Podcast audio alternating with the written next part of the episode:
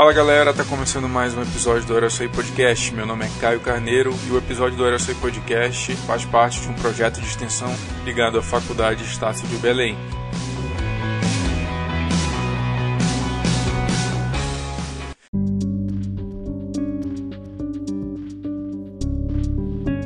No episódio de hoje, nós vamos falar sobre os cinco piores desastres aéreos da história da aviação.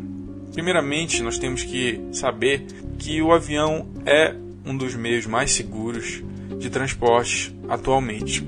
Temos vários motivos para poder afirmar isso. Um deles é o baixo número de ocorrências graves que são registradas anualmente quando comparadas a outros meios de transporte individual de massa.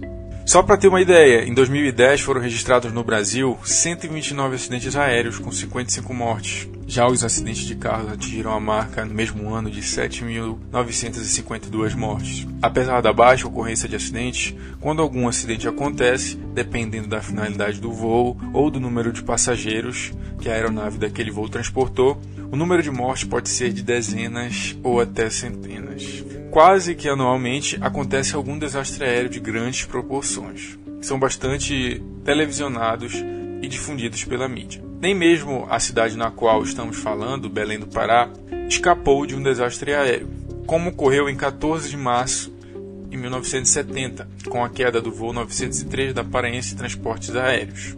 Quando o avião da companhia caiu na Baía do Guajará, com seus 35 passageiros e 4 tripulantes, vitimando fatalmente 32 dos passageiros e 4 tripulantes.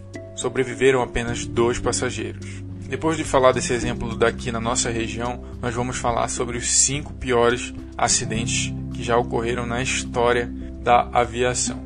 Começando pelo acidente de Tenerife. No dia 27 de março de 1977, motivados pela implantação de uma bomba que explodiu no aeroporto de Las Palmas, em Gran Canária, que era o destino inicial das aeronaves, as mesmas foram direcionadas para Tenerife, nas Ilhas Canárias. Cerca de uma hora e meia depois, o aeroporto de Gran Canária foi liberado. A aeronave KLM nesse intervalo já havia abastecido, pois não poderia perder tempo devido ao regulamento que só permitiria o voo dessa tripulação até as 19 horas do mesmo dia. O comandante dessa aeronave avisou que decolaria primeiro e recebeu a instrução de dar a volta na pista devido ao excesso de aeronaves ali estacionadas. As transcrições das cabines sinalizam que a suposta autorização que recebeu da torre não foi assertiva, além da sobreposição de mensagens entre torre e a KLM, dizendo para que aguardassem a confirmação e o PAN AM avisou que ainda estava nas pistas, supostamente na mesma hora.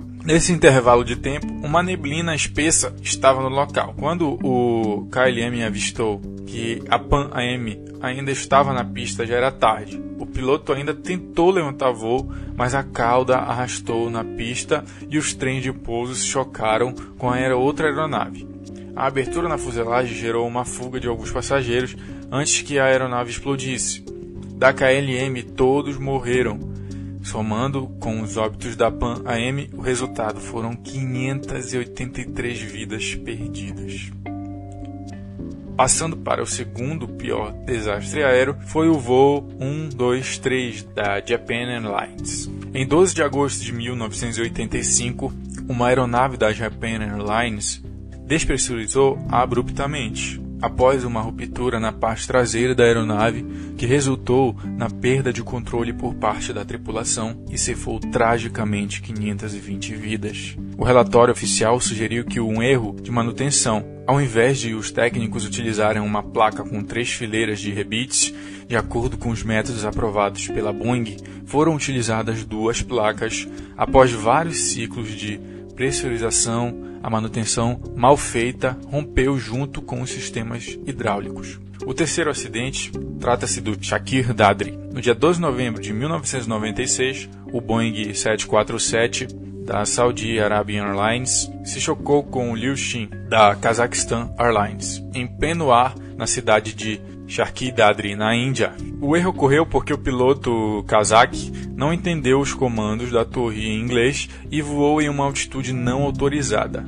Tentou corrigir o erro, mas acabou colidindo com a outra aeronave. Passando agora para o quarto pior acidente, temos o voo Yemenia 626. O voo Yemeni 626 foi um voo comercial que ligava Sana, capital do Iêmen, a Moroni, a capital das Comores. No dia 30 de julho de 2009, o Airbus A310, que sobrevoava o Oceano Índico com cerca de 153 pessoas a bordo, caiu por volta das 2 horas e 30 minutos locais, pouco antes do pouso. As autoridades comorenses encontraram manchas de óleo a cerca de 16 milhas do aeroporto da capital. Este foi o segundo acidente aéreo envolvendo aviões da fabricante Airbus em menos de um mês. O outro envolveu um Airbus A330 da Air France, que fazia parte do voo 447 entre Rio de Janeiro e Paris. Sofreu um acidente quando sobrevoava o Oceano Atlântico em 31 de maio. O avião chocou-se contra a água do Oceano Índico por volta das 2 horas e 30 minutos locais e devido a causas ainda desconhecidas. A queda ocorreu poucas milhas do aeroporto da capital Comores. Um oficial não identificado das Nações Unidas, locado no aeroporto, afirmou que a torre de controle recebeu uma notificação de que a aeronave estava iniciando manobras para aterrissagem antes de perder o contato. Houve alguns relatos de que a aeronave caiu depois de abortar a aterrissagem. A região onde o acidente ocorreu enfrentava condições meteorológicas adversas há alguns dias. O vice-diretor da aviação civil iemenita, Mohamed Abdul Qater, afirmou que a velocidade do vento era de 61 km por hora no momento da aterrissagem. Apesar de ter registrado apenas quatro acidentes, incluindo este o único com fatalidade, a empresa vê-se agora envolvida num escândalo. O ministro de Transporte francês afirmou que a Iemenia é uma empresa com sérios problemas de segurança. Segundo o ministro, o mesmo avião que já havia apresentado problemas anteriormente e que gerou uma investigação sobre o histórico de segurança da companhia. Muitos problemas já teriam sido relatados em vários aviões, como a ausência de cintos de segurança, sanitários entupidos, problemas nas facilidades do avião, a situação rendeu o apelido para Iemenia de empresa sucata. O fim do voo 626 acabou trazendo uma nova constatação pouco usual sobre os métodos operacionais da empresa. Os passageiros europeus foram trocados de avião após saírem da Europa. Eles embarcaram na França em um Airbus A330 e voaram nele até a primeira escala em Sana, capital do Iêmen. Lá, a empresa os acomodou num avião, o acidentado, cuja operação estava proibida em toda a União Europeia. O então comissário europeu de transporte, Antônio Tajani, mostrou-se irritado com as atitudes da empresa de esconder os problemas de segurança e afirmou que iria propor a criação de uma lista negra mundial de empresas aéreas inseguras.